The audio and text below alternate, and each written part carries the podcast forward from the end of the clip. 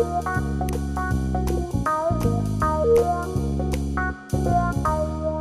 Estás escuchando un podcast original de Gamera. Hoy es miércoles 30 de junio, despedimos al mes número 6 del calendario. Y acá, en esta hermosa pastilla noticiosa, te contamos que están pasando cosas. Hoy es el día D por la discusión de la salmonicultura. Un avance en la causa del Ara San Juan puede complicar a Macri y a Aguad. Hacemos un mix de noticias vacuneras. Flor Vaso y Gastón Lodos te cuentan las noticias en 10 minutos o menos. desde Ushuaia y Río Grande Para toda la Esto es La Pastilla de Gamera.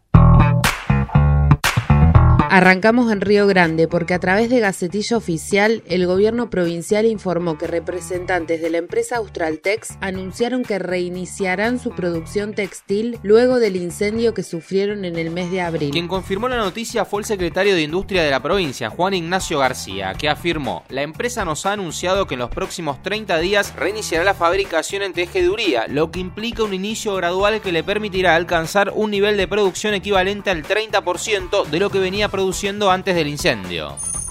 Ahora nos vamos a la ciudad capital. Según informaron, desde el gobierno provincial se está trabajando en conjunto con los ministerios de Turismo y Salud de la Nación para permitir en el corto plazo la recalada de cruceros. Quien hizo declaraciones sobre este tema es el presidente del Infoetour, Dante Gerciali, que dijo, Tierra del Fuego ha presentado un protocolo muy importante y bueno para su aprobación, para que tengamos tranquilidad los fueguinos y todos los que nos vengan a visitar.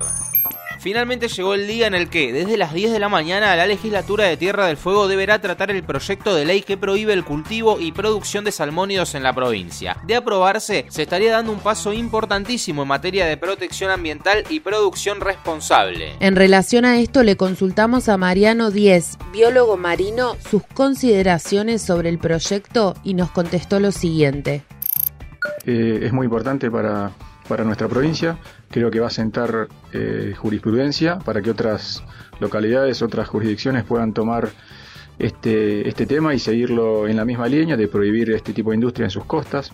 Ya sabemos, de, por todo lo que se ha hablado durante estos años, el, los efectos ambientales sobre los fondos, sobre las aguas, sobre la fauna autóctona que tiene este tipo de industrias. Y bueno, es muy importante que, que, en la provincia se prohíba este tipo de cosas en las aguas, pero se deje la puerta abierta también para que este tipo de tecnología se desarrolle en tierra. Además, le consultamos a Mariano sobre lo último que mencionó en el audio, que cierre la puerta a la producción en agua, pero no en tierra. Y esto fue lo que nos explicó. Actualmente hay una tecnología conocida como RAS, que es sistemas de recirculación cerrada en tierra, que permite la, la, cría o el cultivo de diferentes especies, autóctonas o no, y sería la vía, me parece, para llevar un, un, proyecto semejante. Hay que tener en cuenta, y vale esta oportunidad para aclararlo, que, que el cultivo del salmón en el mar, por ser el salmón eh, una especie exótica, es un agravante, pero lo que es obsoleto es la tecnología.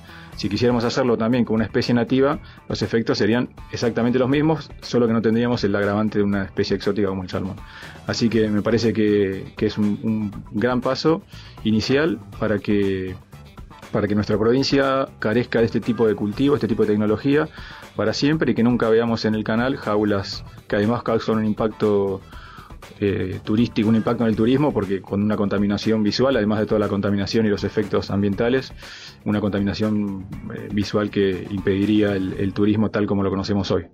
Por otra parte, nos metemos propiamente en la legislatura y a horas de la sesión hablamos con Laura Colazo, presidenta del bloque del Partido Verde, para que nos explique cuál es para ella la importancia de este proyecto. Esta ley ha sido muy esperada y trabajada en, la legislatura de la provincia por todos los bloques eh, políticos y por muchos sectores que han impulsado su tratamiento. Creo que es clave y fundamental prohibir la instalación de salmoneras en nuestra provincia, sobre todo con el fin de poder eh, sentar las bases para un desarrollo sostenible, que es lo que queremos para Tierra del Fuego, y poder no solamente proteger el ambiente, mantener prístinas nuestras aguas marinas, proteger todos los recursos naturales y las fuentes de empleo de las personas que están vinculadas a la industria del turismo de manera directa e indirecta, ¿no? que es una de las principales eh, industrias que tiene Tierra del Fuego y que se vería totalmente afectado seriamente por la instalación de las salmoneras. Por otra parte, la legisladora Colazo afirmó que hay que avanzar en la aprobación de la creación del área protegida Península Mitre, la creación del cuerpo de guardaparques y el fondo de áreas protegidas. Te contamos también de las investigaciones judiciales que se llevan adelante por la desaparición del submarino Ara San Juan y sus 44 tripulantes. Esta semana se conoció que el fiscal federal Federico Delgado pidió la indagatoria del ex jefe de la Armada Marcelo Srur, del ex director de Asuntos Jurídicos Dardo Di Falco y del ex subdirector Gustavo Picicelli por presuntas irregularidades en un sumario disciplinario sobre el hundimiento. La representante de la querella mayoritaria de las familias de los tripulantes del Ara San Juan la doctora Valeria Carreras dijo a Radio Nacional que Delgado imputó a Marcelo Sur y a altos jefes por haberse apurado a dictar una sanción disciplinaria a fin de ocultar a otros responsables y que esto va en sintonía con lo que dice la Cámara Federal de Comodoro Rivadavia. Además, la abogada explicó que esta decisión deja abierta la posibilidad en la que podría llegar a imputarse a Mauricio Macri, a Oscar Aguad, ex ministro de Defensa, y al ex canciller del gobierno de Cambiemos, Jorge Fori. Desde la la querella también se pide que Faurier sea citado a declarar y explique la reunión que mantuvo en diciembre de 2017 con representantes del Reino Unido en la causa donde se investiga si se realizaron maniobras para ocultar el conocimiento de la ubicación del Ara San Juan. Estás escuchando Gamera. Hablamos distinto.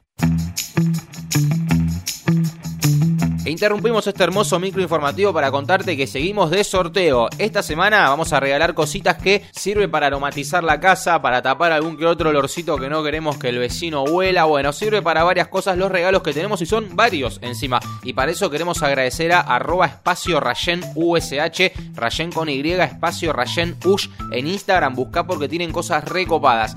¿Qué vamos a regalar gracias a la gente de Rayen? Un porta saumerio, un paquete de saumerios y una perfumina, que es ese líquido que le puedes poner a la tela o al ambiente y que te relaja un montón, que tiene un olorcito re rico. Eso vamos a sortear, pero para eso, como hacemos todos los días, tenés que escribir una palabra clave. La palabra código de Gamera de la jornada de hoy es vacunas. Sí. Vacunas. Así que escribí vacunas, en arroba gamera TDF en Facebook, Twitter o Instagram, es indistinto, y podés participar por el premio que nos da Espacio Rayen USH en Instagram. Muchas gracias a todos, todas, todos quienes participan. ¿Vacunas? Participen, escriban la palabra clave, divirtámonos un ratito y quizás pegamos regalito de Espacio Rayen USH. Vacunas una info para que estés atento y sobre todo si sos cliente o clienta del Banco Nación. Desde la entidad advirtieron ayer sobre un intento de fraude cibernético masivo con envío de emails o WhatsApp desde una cuenta falsa. Por eso aprovechamos y te recordamos que ningún banco va a pedirte la clave token o datos personales y que la única forma de protegerse de este tipo de estafas es comunicarse por teléfono o por home banking para dar aviso o verificar. Hablamos del COVID pero la hacemos corta. Llegan miles de dosis, 1 y 2 de la vacuna Sputnik. Se trata de la vigésimo séptima operación de la empresa de bandera para traer vacunas. Me sonó raro vigésimo séptima, ¿no? Con el arribo de 350.000 dosis del componente 2 se comenzará esta semana entonces a completar los esquemas de vacunación. Es que el vuelo que partió en la madrugada de este martes traerá 350.000 dosis del segundo componente y 500.000 del primero. Va a salir otro avión a Moscú el jueves y está previsto un tercero para el fin de semana.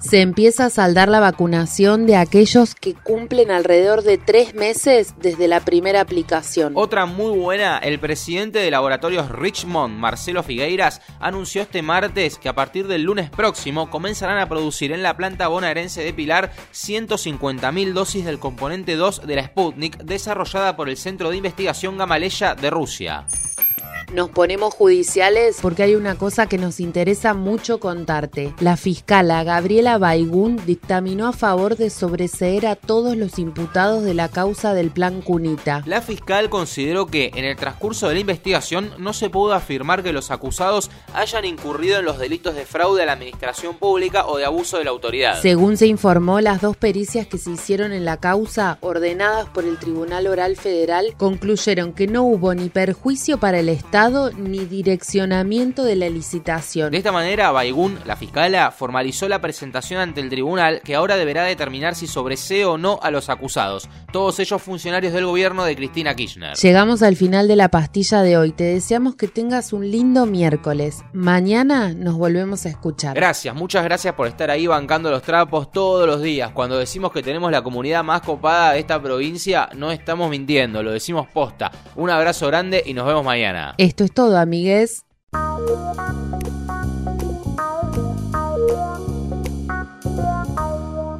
Estás escuchando un podcast original de Gamera.